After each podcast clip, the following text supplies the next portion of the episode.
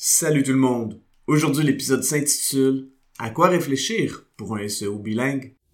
Avoir un commerce électronique est tout un défi. On vit souvent des déceptions ou de la frustration. Que faire pour rentabiliser mon commerce en ligne?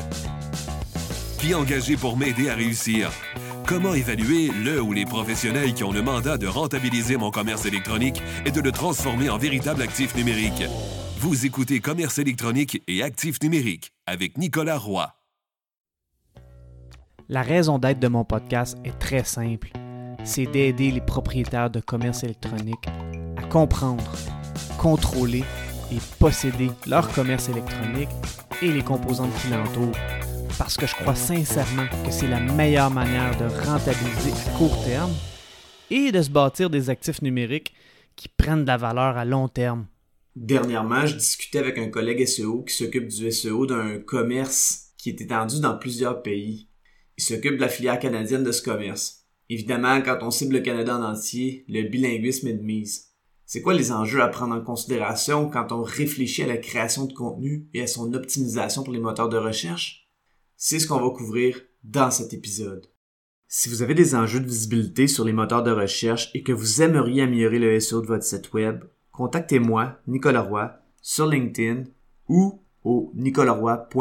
On le sait, un site web bilingue permet de rejoindre la francophonie, mais aussi les anglophones du Canada et même des États-Unis, et la démographie est vraiment plus grande du côté anglophone.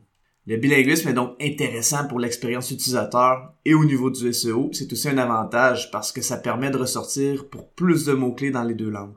Le bilinguisme parfait d'un site web est lorsque les deux versions du site web sont comme un miroir, c'est-à-dire que toutes les pages ont le même contenu et les mêmes liens internes et externes aux mêmes endroits. Évidemment, avoir un tel site miroir nécessite une bonne planification.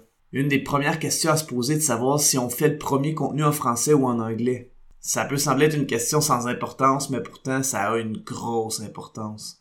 La langue avec laquelle on va créer le contenu au départ va dicter le rythme et la structure du contenu, puis ensuite la traduction va faire de son mieux pour rendre justice au contenu de la version originale.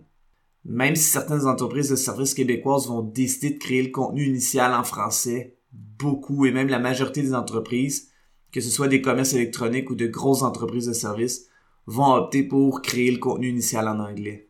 De cette façon, l'optimisation du contenu pour le comportement des internautes et pour le SEO va être au top pour la plus grosse démographie. Ensuite, ce même travail sera fait en français. D'ailleurs, la personne avec qui j'avais la discussion est d'origine française et elle me disait que c'était une des premières choses qu'elle a observées soit la nécessité de débuter le travail en anglais et ensuite de faire une traduction en français. Certains plugins ou certaines applications peuvent faire la traduction, mais c'est important de vérifier la traduction par une personne compétente pour éviter de se retrouver avec des aberrations qui peuvent être drôles ou de mauvais goût. D'ailleurs, je pense à une traduction relativement récente où la compagnie Columbia avait traduit Be the Goat, qui est l'acronyme de Greatest of All Them, par Soyez la chèvre les protecteurs du français ont bondi en criant la mauvaise traduction, et c'était peut-être le cas. D'un autre côté, Columbia vend des vêtements de plein air et une chef de montagne est extrêmement agile. D'ailleurs, la compagnie a dit que c'était bel et bien volontaire parce qu'il voulait encourager les gens à être agiles comme une chef de montagne. Une chose est certaine, cette traduction a donné énormément de visibilité à cette publicité. Peut-être pas pour les bonnes raisons, mais bon, ça c'est discutable. Évidemment, une fois que le contenu est optimisé, il faut s'assurer que les métadonnées sont optimisées pour cibler le bon mot-clé dans la bonne langue. Si c'est pas fait, ça risque de créer des problèmes SEO comme une cannibalisation de mots-clés. Dans le cas de la personne avec qui je discutais, le site web était un domaine .ca et il ciblait uniquement le marché canadien. Certains sites web vont cibler de nombreux pays qui ont des langues différentes. Dans ce cas, ça peut se complexifier au niveau du SEO. Par exemple, si un site web veut cibler un marché anglophone comme l'Angleterre et un marché anglophone comme les États-Unis, il se peut qu'il décide de le faire avec deux pages différentes. Une page ciblerait les États-Unis avec un texte et une vidéo qui aurait des expressions spécifiques aux Américains et une autre page aurait un contenu des expressions spécifiques aux Anglais. Ensuite, il faut s'assurer que la bonne page ressorte pour le bon pays pour que le bon contenu soit vu par le bon marché. Pour faire ça, on doit utiliser une balise canonique pour informer Google qu'une des deux versions est la version originale. Par exemple, dans cet exemple, la page américaine pourrait être l'URL canonique. La version qui cible le marché anglais aurait une balise hreflang qui dirait que si une personne est en Angleterre, elle doit voir la version anglaise du site web qui, elle, veut ressortir pour le même mot-clé. La balise canonique va dire à Google que la version originale est la version américaine et donc que la version anglaise n'est pas un contenu dupliqué. Un contenu dupliqué est lorsque deux pages d'un même site web ont le même contenu ou un contenu très similaire sans donner de directive à Google. Google déteste ça.